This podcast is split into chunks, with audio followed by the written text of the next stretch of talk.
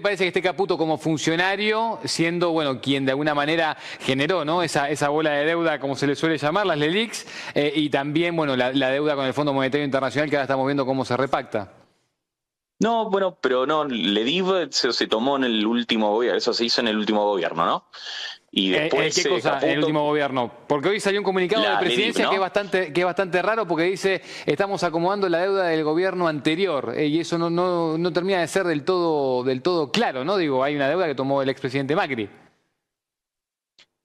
Sí, y gran parte obviamente para resolver los problemas que generaba los holdouts y en realidad era deuda que estaba no performando, ¿no? O sea, que estaba en default y que eventualmente la Argentina si quería volver a los mercados de capitales tenía que resolverla. Entonces en realidad era una deuda que ya estaba.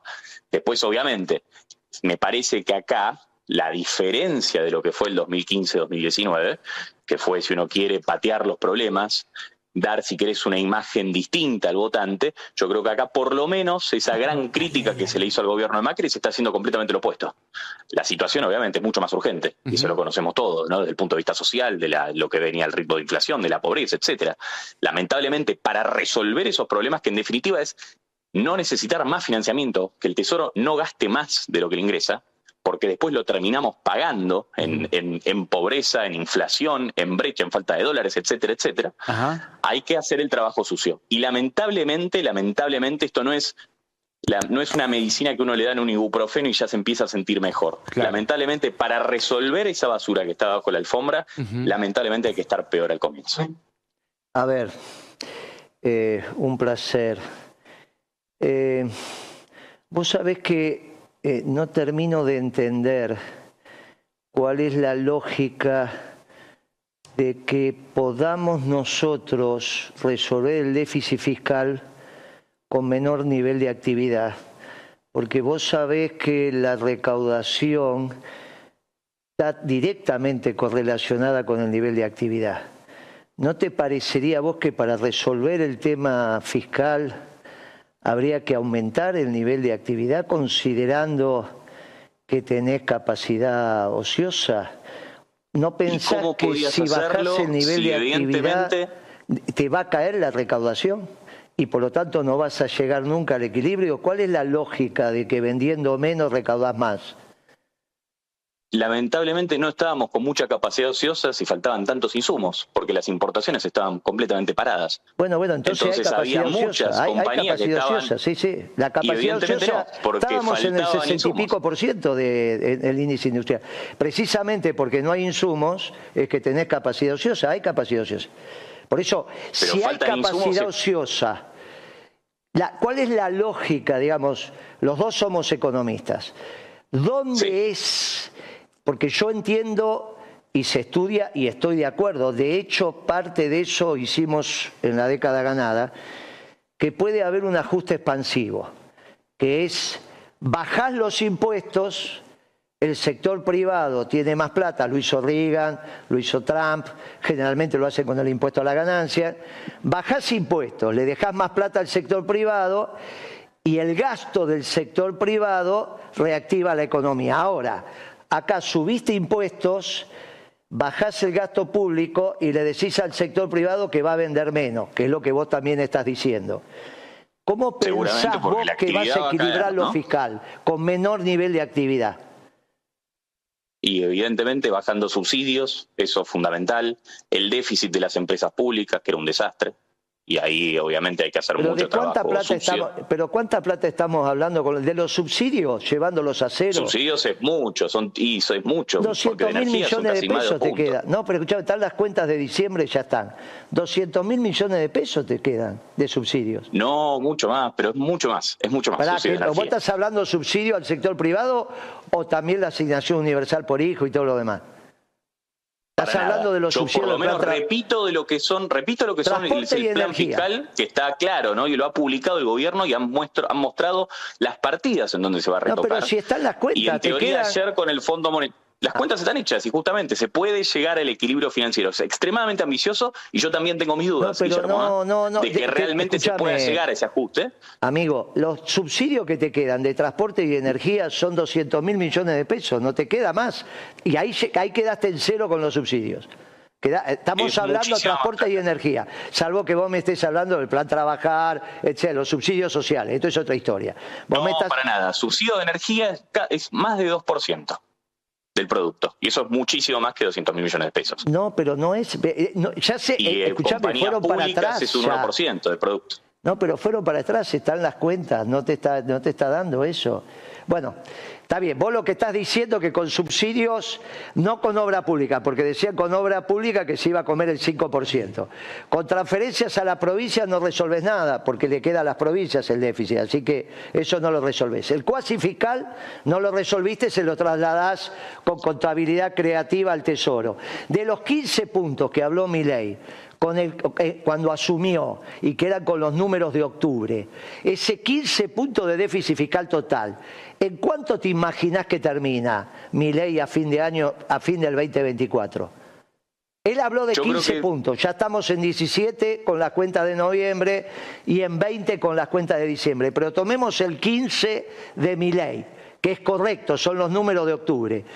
¿A cuánto Para mí hay que ver el tesoro acá. Para mí ¿Eh? hay que ver el tesoro. Para mí lo, lo que corresponde es ver los números del tesoro. Ah, y los números del tesoro, no. Si uno ve. Ah, ok, ok. No, no, no, pero, pero, yo por eso hablo de los números del tesoro. Que estoy acá estoy hablando muy claro de los números del tesoro. Y los números del tesoro, si uno quiere cumplir lo que se avaló ayer en el acuerdo con el Fondo Monetario Internacional, hay que hacer un recorte más o menos de 5,1 5,2 puntos del PBI. Pero eso no es el déficit, ese no es el déficit fiscal muy total. Difícil. Eso no es el déficit. vos hablaste, eh, amigo, vos hablaste de déficit cero, terminar con el déficit. Expliquémosles al pueblo que nos está escuchando que vos hablaste únicamente del Tesoro Nacional. Hay 10 puntos del déficit del Banco Central que se lo podés pasar al Tesoro ahora y que va a seguir existiendo. Con lo cual no resolviste el tema fiscal. no se lo está pasando, ¿no? No se lo está pasando. Hoy el Bopreal ha sido muy exitoso.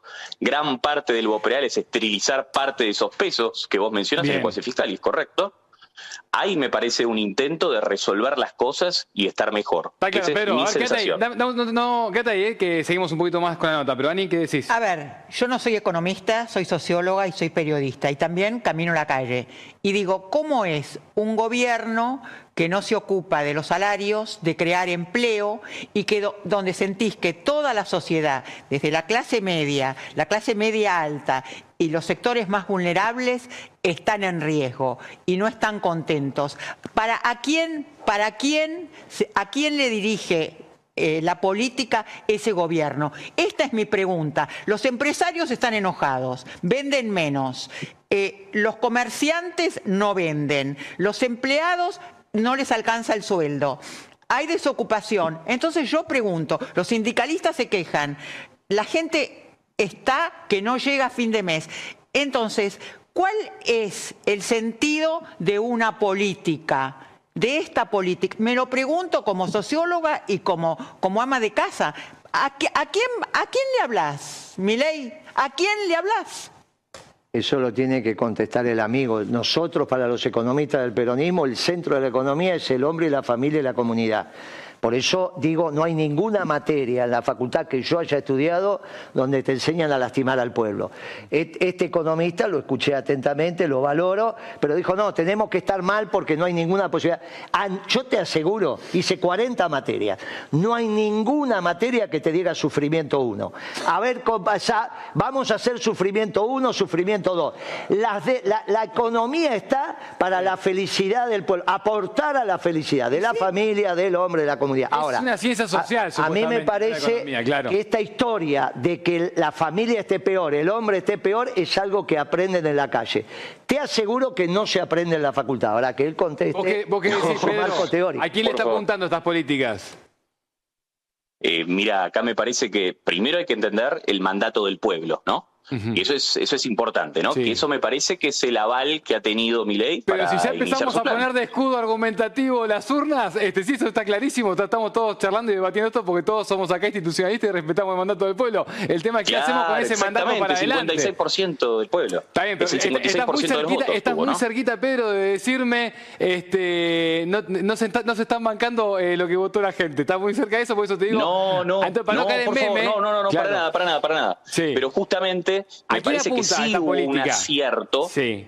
a los que no tienen lobbies, a los que no tienen poder de, poder eh, enfrentar las diferentes, o no tienen negocios con el poder político, etcétera. Y me parece que para eso también aporta muchísimo las cosas que están tratando de pasarse por el Congreso, de tratar de liberalizar y eventualmente de llegar a cosas mejores. Ahora, lamentablemente, sí. Vos sos consciente de que hay mucha gente que votó a Javier Milei de ese 56%, eh, que es el mandato popular que vos recién mencionabas, que pensó que el ajuste lo iba a pagar la casta, ¿no? Y que se está enterando ahora que lo están pagando eh, el trabajador. Digo, hay 250.000 trabajadores de la obra pública que se quedaron sin laburo hace un mes, al otro día que asumió mi ley. Y es un punto, es un punto porque la casta, obviamente, cuando uno mira lo que son los números de la Administración Nacional, no son tan altos. Y parte justamente de los subsidios de energía es que vamos a tener que pagar la luz lo que vale. Pero ojo, no estoy diciendo ninguna locura. Está muy bien yo lo que vos relativamente joven, pero me parece que hace 50 años la gente pagaba la luz lo que valía. Decime una cosa, ¿cuál es el costo del megawatt en la Argentina? Es enorme. Es, perdón, perdón. Lo que pagamos actualmente de la tarifa no está ni cerca, especialmente en el segundo y el tercer sector de tarifa, no está ni cerca de lo que es la generación de la energía. ¿Cuánto eso es, también ha generado ¿cuánto muchísimas. Es el costo? ¿Cuánto es el decime vos, Guillermo, decime vos que Guillermo, que yo sé que lo sabes muy bien. No, que no, ¿sabés qué pasa? El último funcionario que lo calculó fui yo y nunca más se calculó, por eso no lo sabes. Porque el costo de generación que aparece en Internet como costo de generación es el precio de venta a las distribuidoras y obviamente después le tenés que incluir el transporte. Ahora, el costo de generación no lo sabés porque lo dejaron de calcular. Entonces, ¿cómo sabés que está barato o está caro si no haces costo? No, por eso hay un momento en que no se puede vulnerar el sentido común, amigo. Si no haces el costo de la generación, ¿cómo sabes que está barato o está caro? ¿Por qué dicen que la tarifa no lo cubre si no sabes cuál es el costo? Por eso no podemos seguir hablando en estos términos. Yo hice el costo de la generación y en ese momento la generadora ganaban plata y la tarifa era mucho más barata que ahora y no había subsidios. Los subsidios vinieron mucho después. El costo del barril de petróleo con exploración y explotación en la Argentina, con datos de Bulgeroni, es 35 dólares. ¿Vos te pensás que eso es mayor o menor ahora? Con amortización offshore. Porque en ese momento el, el shale gas, el shale oil no se había desarrollado. Ahora, ¿vos te pensás que ahora en la Argentina el costo de exploración y explotación está por encima o por abajo de 35 dólares? Entonces, ¿por qué aumentan el combustible? ¿Por qué aumentan y de repente ahora Acción baja el 7% el precio mayorista? Lo, lo, bajó. Hoy lo bajó, objetivamente lo bajó. Entonces, que se les había ido Pero la Yo no entiendo, o sea, eh, siguiendo tu línea argumental, ¿no? ¿Cómo puede ser que muchos años atrás la gente pagaba la luz y lo podía pagar, pagaba el combustible lo que valía muchas veces en términos de paridad de importación? ¿Cómo puede ser que muchos años después, y después de obviamente de muchos mandatos que en teoría fueron exitosos, que claramente no lo fueron y que generaron todos los problemas que tenemos hoy en día, ¿cómo puede ser que hoy en día con este nivel de pobreza la gente no pueda pagar lo que pagaba el combustible años atrás. Pero es muy fácil porque los salarios se deterioraron. Cuando vos me estás hablando de esos años, era que vos ganabas en dólares porque era la convertibilidad. Y ahora no estás ganando vos los 1.500, 2.000 dólares que ganabas en la convertibilidad. Porque ese, ese, ese, patrón de relación entre el dólar y el peso, los dos sabemos que fue ficticio. A mí me tocó trabajar en el verdadero plan de convertibilidad que fue el de Curia, ¿eh? no el de Caballo. El plan de convertibilidad eh, salió de las canteras del peronismo. Caballo lo hace dos años después. Entonces a mí me tocó trabajar en el equipo de Curia y tengo, tengo algo que ver como economista joven cuando se armó ese plan que Menem no aceptó, el del año 89. Después Caballo se apropia en el año 91 y en vez de quedarse dos años, que era para estabilizar, se quedó lo que se quedó. Ahora, para todo eso vos lo que hiciste fue vender patrimonio estatal y financiar ese tipo de cambio. Ahora, vos tenías el pan a un dólar, la leche a un dólar, pero ¿cuánto ganabas por hora? Ahora el problema es que te querés tener precios en paridad de exportación o en paridad de importación y tener los salarios casi Hoy estás debajo de los salarios de Brasil, se te descuida. Ahora, perdón, y también durante la convertibilidad se bajaron las persianas de un montón de empresas argentinas. Ese fue el costo. O sea, muy lindo el uno a uno, pero las empresas argentinas bajaban las persianas. Sí, pero fíjate que en el uno a uno no se resolvió justamente una de las cosas que son la bandera, me parece, de este gobierno, que es justamente tratar de que el fisco no necesite más recursos para financiarse. En el, durante la convertibilidad seguimos con el déficit fiscal y tuvimos después un problema de deuda, etcétera, ¿no? la historia que ya conocemos, que desemboca en el 2001. Pero escuchame una cosa, no puede ser que vos me digas que solo te ocupás del tesoro y después me hables del déficit fiscal total. El Estado se va a seguir endeudando en un 10% mensual o 12% mensual o 15% era una tasa real negativa esa, era una tasa real negativa, incluso ya en los últimos meses ha sido una tasa real negativa. No, pero lo estoy hablando de la tasa real negativa. se estaba achicando todos los meses. No, amigo, porque vos sabés que no podés acordar con el fondo con tasa de interés real negativa porque es el ABC del fondo. El acuerdo de ayer parece que no, por lo menos no es mandatorio. No lo ha mencionado como no, mandatorio. Ah, que no lo menciona y que hable potencial te hace creer que ese acuerdo es bastante chanta. Bastante chanta. No, porque... no, para nada, para nada. Pero ¿cómo no si no precisamente no te menciona la tasa de interés, que es el core de los acuerdos con el fondo? No hay acuerdo con el fondo en el mundo donde no se mencione la tasa de interés real positiva. Es que nos vamos a enterar después de que, después es, el ABC, el directorio. Es el ABC del fondo. al directorio también lo que pasa bueno, eso aparte, pero es el ABC de la doctrina del fondo, que la tasa de interés tiene que ser real positiva en todos los acuerdos firmados, en todo más. Uno de los elementos por el cual lo echa Caputo el Fondo Monetario cuando era presidente del Banco Central es por dilapidar las reservas. Y lo hizo la Lagar con un Twitter. Precisamente por eso, ahora si vos me decís que con este acuerdo en potencial redactado ayer el fondo cambió su doctrina, vos sabés que no es cierto. A mí me da la sensación que no se puede decir que resolvés el tema fiscal y después decirme que solo estás hablando del tesoro, porque el, banco, el dueño del Banco Central es el tesoro. No es que no es el dueño del Banco veamos en términos, escúchame, veamos en términos reales cómo queda el cuasifical que vos estás mencionando, que ya de hecho se está empezando a achicar, Veamos cómo queda dentro de 3, 4, 5 meses. Pero ¿cómo se va? Entonces ahí vamos a tener una idea de cómo se está reduciendo. Pero y ya se estaba reduciendo desde antes. Pero está muy bien. Suponete que vos conseguiste bajar por una inconsistencia técnica, porque definís la tasa de interés, porque vos la definís, cuando se supone que no podés definir ningún precio, pero yo te dejo que definas la tasa de interés. Estamos hablando de la tasa de cómo se va a devolver esta guita. no, no, la tasa de política monetaria del Banco Central. Que va por debajo de la, tasa de Entonces, estamos hablando de la tasa de interés, la tasa de interés del Banco Central que la fija porque es el órgano regulador. Ahora, está claro que esa tasa de interés, números redondos, estás en nueve puntos, sobre 26 billones de pesos que tuviste el 30 de diciembre, 26 millones de pesos, billones. Si es el 10% sería 2.6 billones. ¿Cómo me estás diciendo que se está reduciendo? Eh, eh, no, podés decir eso. Y el dueño de eso, es el Banco Central, a menos que vos se los cargues a los depositantes de plazo fijo, casa de ahorro, en el sistema financiero. Toda esa magia en la economía termina mal porque vos no podés deteriorar el ahorro de la familia y pensar que eso es gratis. No podés, seriamente, no le podemos decir al pueblo argentino, usted no ahorre porque si ahorra se lo come el fisco con una tasa de interés negativa. Vos no le podés decir a doña Rosa no ahorre. Amigo, para invertir es necesario también aumentar la tasa de ahorro. Y este gobierno te está destruyendo el ahorro de la familia, porque las empresas se cuidan de otra manera. me das el pie, Guillermo. Eh, Pedro, cuando la tasa era real positiva, había quejas porque la tasa real era positiva y hablaban ¿De, quién era crecimiento. No, no, a mí no, ya estás hablando con Moreno. No digas la queja, eso decíselo a Kisilov.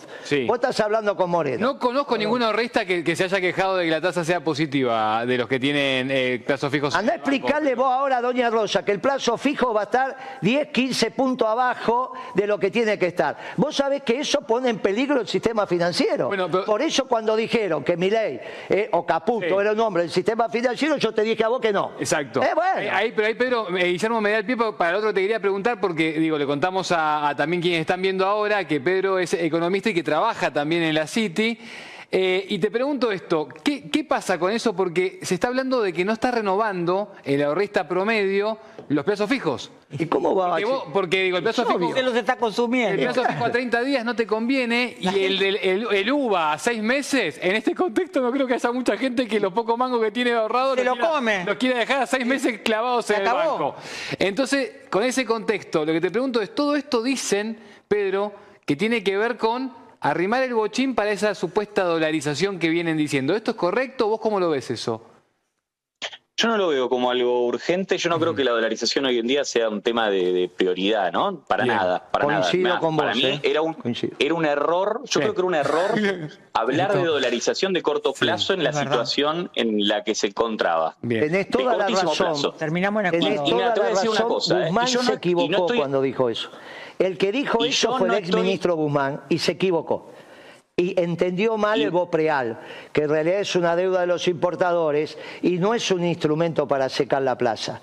Esta magia financiera. Esteriliza, esteriliza muchísimo. Pero ¿sabes qué pasa? Muchísimo esa, plata, no, porque esa plata estaba depositada, amigo. Las empresas no la tenían en la depositada justamente en lo que vos decís que es muy malo, que eran todas letras de cortísimo plazo. Pero no. O sea, acá estás a, de suavizar la pelota. Pero vos no digas lo que yo digo. Lo que yo digo, yo lo digo. No, para yo te dije que la ley. Yo por eso te digo. No, pero que lo que no dije eso yo. Vos remitiste a decir lo que vos decís, que yo digo lo que yo digo. yo te dije que el déficit fiscal total es el déficit del Tesoro, el déficit de las provincias y el déficit cuasi fiscal. ¿Estamos de acuerdo con eso? Vos me decís, voy a alcanzar el equilibrio fiscal ocupándote solamente de uno de los vectores, te olvidás de dos, el de las provincias y el cuasi fiscal. Entonces después me empezás a explicar porque las que el cuasi fiscal te lo vas a comer, porque el cuasi fiscal te lo vas a comer porque hablando mal y pronto estás garcando a los ahorristas. A los ahorristas le das 20 puntos menos de lo que es la inflación. Bueno, eso es ridículo. Ahora le diste menos, 15 puntos menos, 16 puntos menos. Es obvio que te caen los depósitos. Y vos no podés utilizar el BOP real para esterilizar la plaza, porque lo que, lo que corresponde a esa deuda del Banco Central con los importadores es que las empresas le den los pesos, pero no es un instrumento para esterilizar. Dejémonos que Pedro nos, desarrolle a ver su, su teoría. Dale, Pedro. No, básicamente, bueno, básicamente justamente el BOPREAL es un instrumento que va a esterilizar. Y ese es el gran, el gran, eh, tratar de ir achicando lo que es la deuda comercial, que está extremadamente exacerbada, desde diciembre del 21 hasta octubre del 23 había crecido casi 30 mil millones de dólares, todo eso en pesos, y es gran parte de lo que está mencionando Guillermo, hablando del cuasi fiscal. Esos nueve puntos, nueve puntos y medio, que igualmente ya estaban bajando en términos reales, son gran parte de esa pelota, que estaba en todas colocaciones, que obviamente terminan en aplicaciones del Banco Central. Pero entonces no era emisión para financiar el déficit era emisión para que las empresas pudieran comprar los dólares. Pónganse de acuerdo. Vos recién dijiste que toda esa emisión fue producto para financiar el déficit. Ahora me decís que no, que lo tenía el sector privado porque no, podía comprar dólares. Pónganse de acuerdo, che. Pónganse de acuerdo, porque las dos cosas al mismo tiempo no, podés decir. Eso. Es la misma plata. No es todo eso. Y además los dólares no estaban, ¿no? Con lo cual, pero lógicamente, muchas pero lo que no es lo mismo, es decir, tengo déficit fiscal y lo monetizo y lo esterilizo con el LELIC, a decir, tuve que sacarle el LELIC porque no le pude dar dólares al sector privado que estaba lleno de pesos porque no le vendía dólares. Ponete de acuerdo, porque entonces la emisión no fue para financiar el déficit. ¿Te das cuenta que hay una inconsistencia lógica en lo que estás Todo el déficit que hubo si no hubo colocaciones prácticamente. Las colocaciones eran toda, toda forma de, de, y después intervenían en el mercado Pero secundario. Pero no estamos hablando de eso, estamos hablando de la emisión. O la emisión fue... Y la emisión fue para, fue para financiar, gran parte fue para financiar el déficit. Obviamente hay muchos factores. si fue para financiar el déficit, no era para comprar los dólares. La, las DELIC, y yo coincido con vos, fue la monetización del déficit. Pero el déficit la monetización del déficit, 10 puntos de ese déficit, 12 puntos y hasta te diría 14 puntos en diciembre, es producto del cuasi fiscal. No de que las empresas tenían pesos porque el central no le vendía dólares. Amigo, las dos cosas al mismo tiempo no podés decir. Bien, Pedro, vamos cerrando. Te agradecemos el tiempo, eh, te agradecemos bancarte ahí el, debate. Ani, invitalo, invitalo un día para acá, invitalo. invitamos, invitalo, invitalo, A mí me habían, yo había leído en su momento algo que decía Aldo Ferrer, vivir con lo nuestro. Y después me enseñaron que en los países todos piden préstamos, porque es parte de la economía mundial pedir préstamos. ¿Está mal pedir préstamos? Porque parecería que los préstamos son como el pecado mortal de los países. No para nosotros. No, no, para nada, para nada, para nada. Para, nada. Es que te permiten pasar las crisis. Si uno no, si no hubiera acceso a la deuda, un día de golpe tenés un problema no y te morís de hambre. Yo tengo en Si podés tomar un préstamo, los, los afás ese momento y después podés repagarlo al futuro. Para, pasar la El problema es abusar. A, mí me gusta igual pensar en la, pensar en la deuda que se que, que, se toma para expandir, más que para, para, para pasar la, crisis. Pero te invitamos, ¿te parece? Estos días, ¿te venís y lo seguimos debatiendo? Sí, sí, invítalo porque es muy interesante. Dale, dale, te invitamos, te invitamos, dale. Abrazo grande. ¿eh? Este es muy bueno el debate y sirvió para el conocimiento. Vamos a seguirlo. ¿eh? tenemos, lo que tenemos que hacer es correrle un poco de lo técnico para que lo entendamos, para que lo entienda el que está eh, viendo. tenemos que, tenemos lo vamos haciendo en el debate, se va haciendo. En canyengue. Pero eso lo vamos a traer a Pedro acá para poder hablarlo en, eso, en esos términos. Vamos a la calle, porque lo tenemos a Lalo. Lalo, ¿me escuchás? ¿Cómo andan, Nico? ¿Cómo andan ustedes? Un saludo a todos, eh, Tengo a todos, miedo. A toda la mesa. ¿Qué te vas a hacer? ¿Un tatuaje? ¿Qué vas a hacer? No, no, no, no, no, con tranquilidad. No, sé que estoy buscando un, lugar para alquilar. Yo tranquilo. Se está no, igual lo vamos a hacer eso. Bien. lo vamos a hacer lo del tatuaje. ¿eh? ¿Qué te pidieron? ¿En dólares o en Bitcoin? Eh, escúchame, no, sí, está complicado, pero bueno, estoy con Daniel Zampone, vicepresidente de la Cámara Inmobiliaria de Argentina. Bueno. Me viene exclusivamente hasta Villa Devoto. Hasta Villa Devoto porque quiero hablar con él, quiero que me dé explicaciones. Yo necesito, yo necesito alquilar. Nico, yo de acá no me voy sin un alquiler, asegurado, ¿no? ¿Qué decís, Dani? ¿Qué hace, Lalo? Bienvenido. Estamos en el círculo de voto. Un lugar te vamos a hacer, obvio. ¿Acá hay una piscita, algo? una cucheta. Tenés una piscita, tenés cancha de tenis, tenés pileta, tenés gimnasio, tenés de todo. Perfecto. Yo con eso me quedo tranquilo. Bueno, está, complicado el tema de los alquileres, ¿eh? Porque, bueno, no sé, ahora me vas, me vas a decir, ¿no? Pero yo tengo que alquilar, ¿viste? Me tengo que mudar ahora. Eh hablé con mi tío, digo, bueno, viste, hay unas, unas casas ahí en sucesión y yo tengo que poner un recibo de sueldo, tengo un montón de requisitos, ¿no? ¿Se puede alquilar fácilmente con esta, este nuevo DNU que establece Javier Milei, esta desregulación? Y de alguna manera la ley de alquileres que eh, quedó pisada. ¿Qué pasa con el mercado hasta ahora? Porque vos vas a decir, sí, ahora hay, hay, aumentó la oferta, aumentó la oferta, pero la demanda, ¿se puede bancar esta oferta? Bien, Lalo, a ver, contémosle a la gente dónde estábamos, dónde estamos y para dónde vamos. Estábamos en, venimos de los tres peores años del mercado inmobiliario, llámese lo que es compraventa, lo que es alquileres. Eh, alquileres particularmente, el fondo lo tocamos octubre de 2023, cuando se modificó la ley, una ley que todos habíamos dicho que no funcionaba, no funcionó y faltando 10 días para un balotaje, la modificaron. Entonces vos lo que generaste es más incertidumbre en el mercado. Y permitime ahora contarte el presente con un ejemplo. Tengo un cliente, Monroy Cabildo, barrio de Belgrano, Monambiente. En octubre me llamó, es un cliente amigo. Me dijo, mira, Dani, eh, tengo el departamento para alquilar, déjame ver quién gana, cuáles son las reglas de juego, y te digo si lo vendo, si lo alquilo o si lo alquilo para extranjeros. Bueno, Moraleja, ese producto la semana pasada entró al mercado porque se, se firmó, se celebró un contrato de dos años donde el inquilino quería dos años por un tema personal de él, eh, que a mí me pareció bárbaro la libre pactación de tiempo, porque nunca tampoco entendí por qué tres años, por qué no dos años y medio, por qué no dos años, porque si al inquilino eh, le convenía pagar en otra moneda, como charlamos fuera de cámara. ¿Por qué no se podía hacer? ¿Me escucha Daniel? En el caso de este contrato. No, no te escucha, Dani, pero para que le ponemos retorno. Dale, ponle retorno. Para retorno, que quiero hacer un par de preguntas, que hoy justo firmé la, renovación del lugar donde vivo y tengo, estoy un poquito calentito. ¿De verdad? Sí. ¿De verdad? ¿Me está diciendo? Mira, ahí está Nico Marcio, te está escuchando, Dani. Firmó, dice... ¿Cómo andás? ¿Cómo andás, Daniel? Gracias por el tiempo, viejo, y por recibir ahí a Lalo, que, que se lo ve... Yo cuando lo veo a Lalo sonriendo porque lo están recibiendo bien, así que me deja tranquilo eso. Mira, te felicito por, por Lalo y por el cámara, dos fenómenos, la verdad, buena gente. gracias, gracias, Daniel. Acá también está Nani Ventura y Guillermo Moreno, así que cualquier cosa también te preguntan ellos, pero Daniel... Permitime, pará, pará, Nico, pará. A ver. Pará porque se me cae una lágrima. Guillermo Moreno, déjame mandarle un un cariño especial.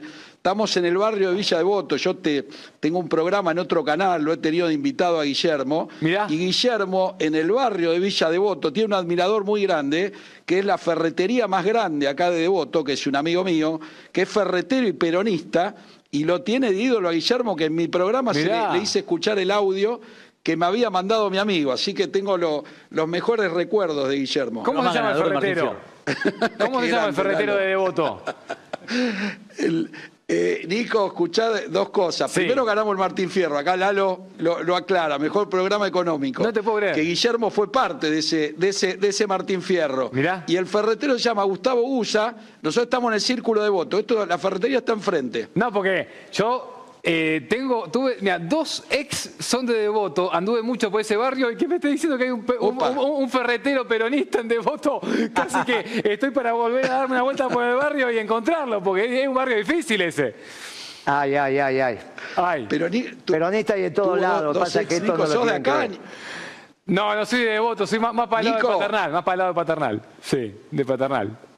Ah, bueno, perfecto, bien, bien. Eh, Dani, te serás bienvenido en Devotos Sí, decime, Nico. Vamos a volver, vamos a volver. Te prometo que vamos a ir, te voy a visitar el círculo con Guillermo y todo. Algún día hacemos un programa de ahí, es más. Pero escuchame lo que te quiero consultar. Pará que te voy a, te voy a levantar la vara. Pará, vamos con la cosa importante. Dale. Vamos a hacer un asado en el club. Listo. Y lo vamos a invitar a Guillermo y el ferretero, ¿está bien? No te lo viene, decir para no Viene Lalo, el cámara, vos y Guillermo. No puedo ir. Y Ani Ventura está también. Está Ani Ventura también, así que le invitamos a Ani. Obvio.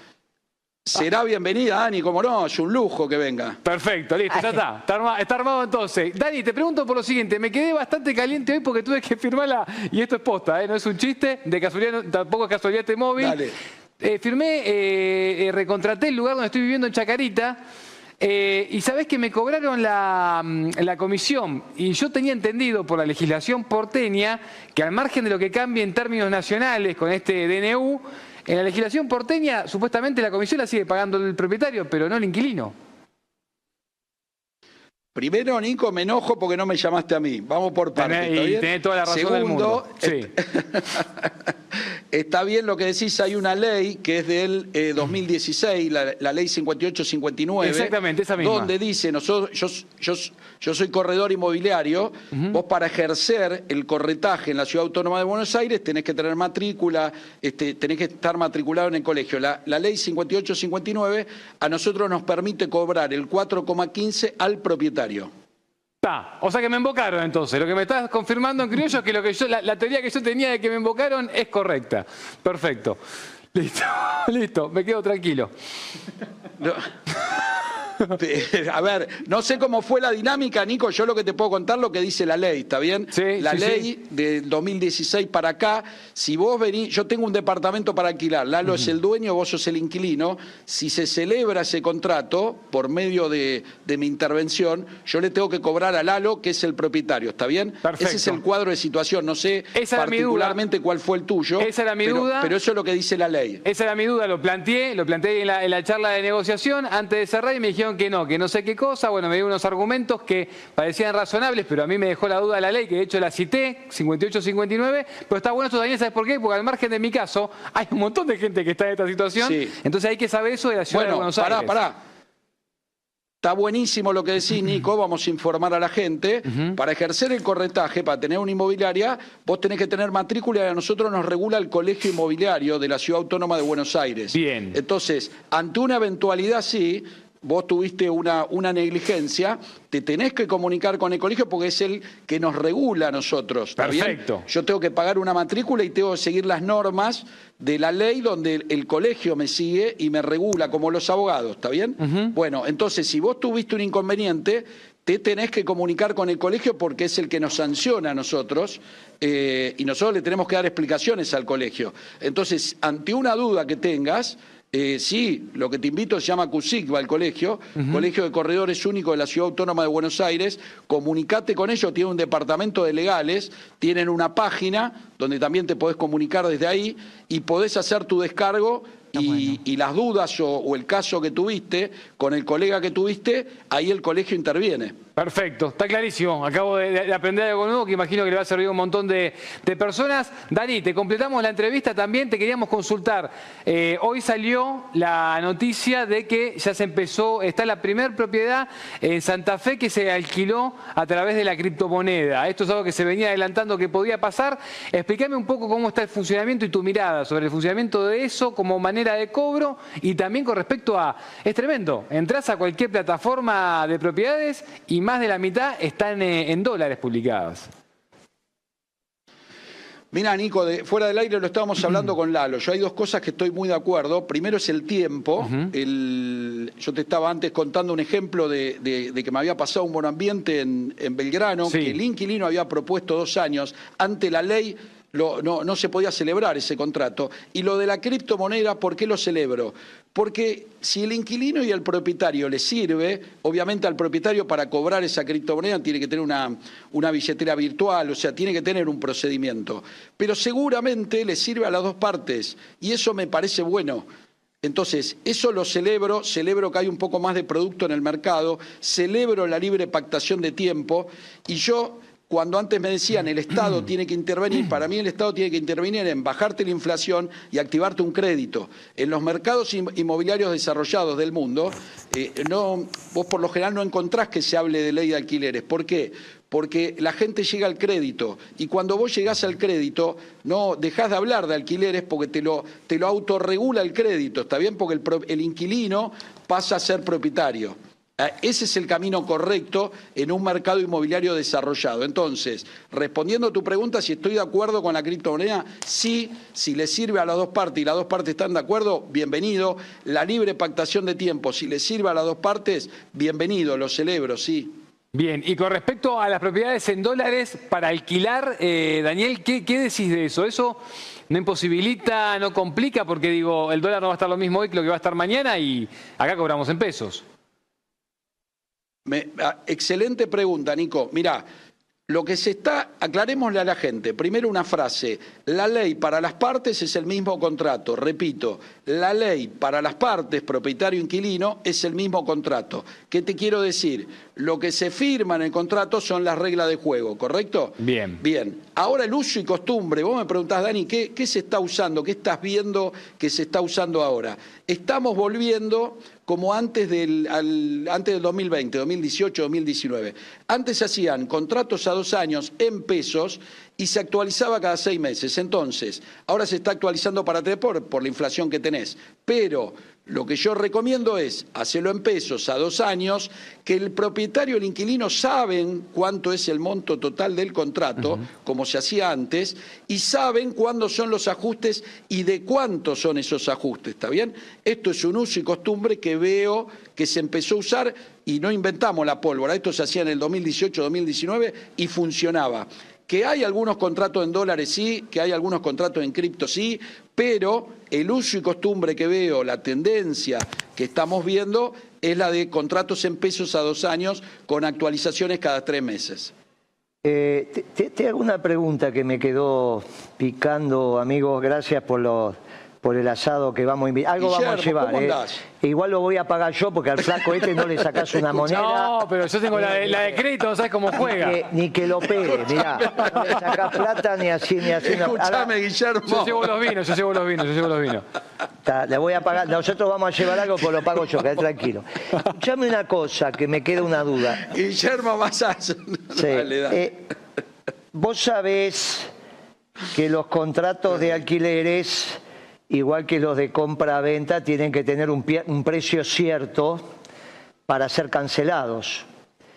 Ahora, podría pasar que un contrato en criptomoneda podría desaparecer el objeto cripto como cualquier cosa, porque no es una moneda, y el contrato quedaría indeterminado no va a ser la primera cripto que desaparece. Por eso yo te diría que tengan cuidado, que lo estudien bien.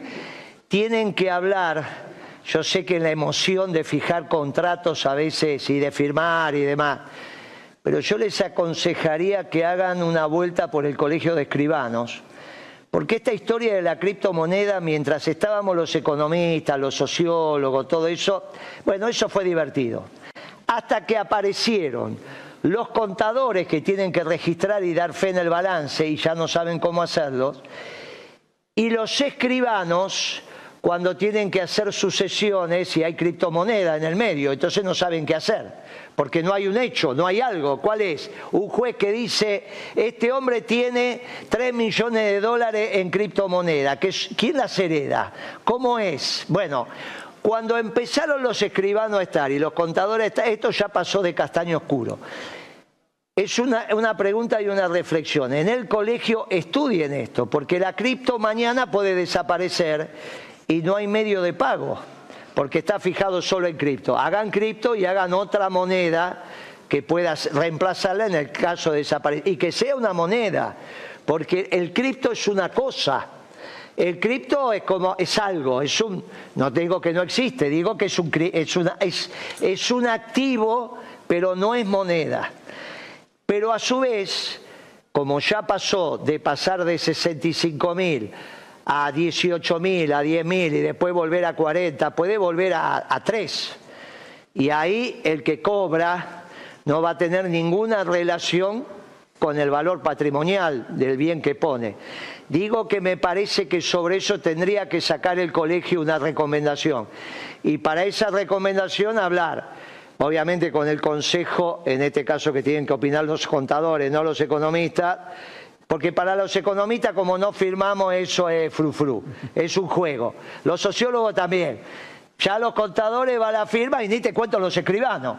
Entonces, que, los, que le permitan, que le pidan opinión al colegio de escribanos, que le pidan opinión al, consejo, eh, sobre todo a los contadores, porque pues, se pueden llegar a meter en un lío. ¿eh? Es un consejo porque eso fluctúa y puede desaparecer. Bien, eh, permitime eh, sumarme a eso, Guillermo. Nico, Guillermo sabe, sabe un montón de economía, está buenísimo lo que acaba de decir. A ver, aclarémosle a la gente, ¿fue legal lo que se hizo en Rosario? Sí, porque vos podés pactar las dos partes, eh, como te decía antes, la ley para el contrato para las partes es el mismo contrato, ¿correcto? Entonces, ¿fue legal lo que hicieron? Sí. Ahora, no quita, muy bien lo que dice Guillermo, prestarle atención cómo va evolucionando esa moneda o la criptomoneda. Yo, por ejemplo, lo podría hacer si soy propietario o no, porque no tengo billetera virtual. Hay todo un procedimiento y una metodología, ¿correcto? Lo que le podemos aclarar a la gente que fue legal, sí.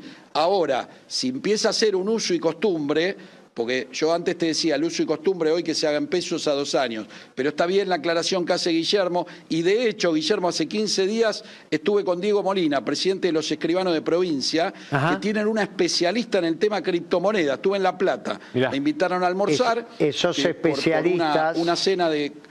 los especialistas de criptomonedas del Colegio de Escribanos de la provincia y de la ciudad de Buenos Aires tienen más dudas que certeza porque no pueden dar fe de nada. ¿Te imaginas que no pueden dar fe? Ante mí dan fe. ¿Ante mí qué? Ante mí una billetera virtual de un chico que un día desaparece. Por eso te digo, el ante mí doy fe no está. Y los contadores cuando tienen que certificar balance y decir, ah, ¿cuál es la ¿De qué estamos hablando? ¿Dónde está esto? Bueno, a ver, vamos a, vamos a certificar, usted me debe tanta, vamos a una convocatoria. Usted la empresa porque compró cripto moneda, hay que explicárselo al juez. Yo tenía siete edificios y los vendí todos y compré criptomoneda. Usted me vació la empresa, no me joda, le dice el juez. ¿Dónde está la criptomoneda? Tráigamela. Y le muestran unos numeritos. Por eso te digo, cuidado con esos temas.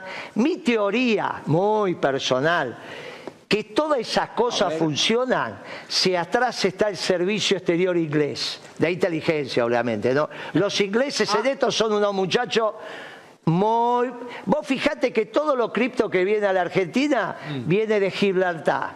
Y no alcanza con Gibraltar, sino que también tiene alguna terminal en Suiza.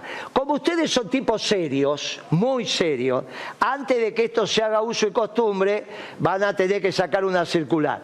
Y yo aconsejo, para sacar una circular, Hable con los escribanos, hable con los contadores, no con nosotros los, economistas, con los contadores. Y después que los muchachos le explican y ustedes se entienden, ahí hacen la circular. Ahora, para entender, le va a llevar un tiempito, te digo, ¿eh? te va a llevar un tiempito. Escuchame una cosa, Guille, te propongo algo. En el asado vamos a invitar a los escribanos de provincia, que son amigos míos. Sumalo. Y los vamos a decir que traigan el postre y, charlamos, charlamos este tema en el postre, si, está de acuerdo. La llevo a, mi, la llevo a Marta, que es escribana de la ciudad. Ah, tu mujer, la mujer es escribana, claro, claro. Claro, claro, perdón, Guille. Es un tema te, pido disculpas, me olvidé, es verdad, es verdad. Claro, es un tema de debate en casa. Pero ¿de qué hablamos? ¿Qué, qué doy ¿Fe de qué? Me dice. ¿De qué doy fe? ¿De qué doy fe? Dani, te agradecemos mucho el tiempo con esta televisión. ¿eh? Gracias, Lalo. Impecable laburo como siempre. Este, quedamos ahí en contacto para una próxima invitarte y te tomamos la palabra. ¿eh? Armate el asado en el círculo y vamos para allá. Lo armamos eh, Guillermo y la mujer en representación de los escribanos. Exactamente. No, también los de provincia, también que También, también. Va a hacer falta. te vas a achicar ahora. Ahora, ahora, Vamos, todos. Y va Ani también. chao, Dani. Gracias, eh. Gracias por el tiempo. Chao, Lalo, ahí estaba, ¿eh? bueno, impecable. Extraordinaria nota. Este, ¿eh? Estuvo bien, ¿eh? Muy bien. Y aparte este tema, este debate, es el que hay que empezar a dar, porque eso que vos Guille, eh, yo tengo un amigo que se dedicó a estudiar el tema, le gusta el tren. Traelo al asado, traelo al asado. Bueno, y, y con las criptomonedas, hace tres meses me dijo, Nico, yo, esto que parecía que era muy bueno durante la pandemia, está empezando a flaquear. Bueno, no me, hay, que profundizarlo. Mientras, se entienda como un juego, se entienda como un juego, que es como participamos los economistas, los sociólogos. En la economía se juega, está perfecto. Hay un juego, hay un pedacito de la economía que juega. Es para timbiar. Esa, es cocaputo. Ese pedacito de la economía está bárbaro. Ahora, cuando me quieren decir que es una moneda, que en realidad no es una cosa, no es una mercancía, pasa a ser una moneda, el criterio de moneda, ya para la mano, porque empezamos a tener un lío que mientras esté en el mundo del juego, vos y yo nos pongamos de acuerdo, está, perfecto. Todo bien, claro. Ahora, cuando tiene que haber registraciones contables, tiene que aparecer los escribanos que den fe, el juez que tiene que fallar, con esto termino. Vos tenés tu sociedad, lo que está prohibido es que vos vacíes la compañía, porque la compañía es la garantía de la deuda y de los accionistas. ¿El tema cuál es la garantía? Muy bien. Ahora vos le decís, no, Mire, yo tenía 6 millones de dólares, compré cripto y de repente vale el 10%. El juez lo mira y le dice, déjese de joder. Está bien, ahora no le podemos pagar porque a usted se le corre. no, compré dólares, compré. Bueno, eso es otra historia. eso es moneda. La cripto, en la medida que no está el Estado. Y acá viene el tema y con esto te dejo. Un día discutiendo con mi ley. creo que te lo conté. Le digo, mi ley, ¿cómo vas a ser anarquista? Y en realidad defensor de la propiedad privada. ¿Quién va a registrar la propiedad si no hay Estado? Y mi ley se quedó.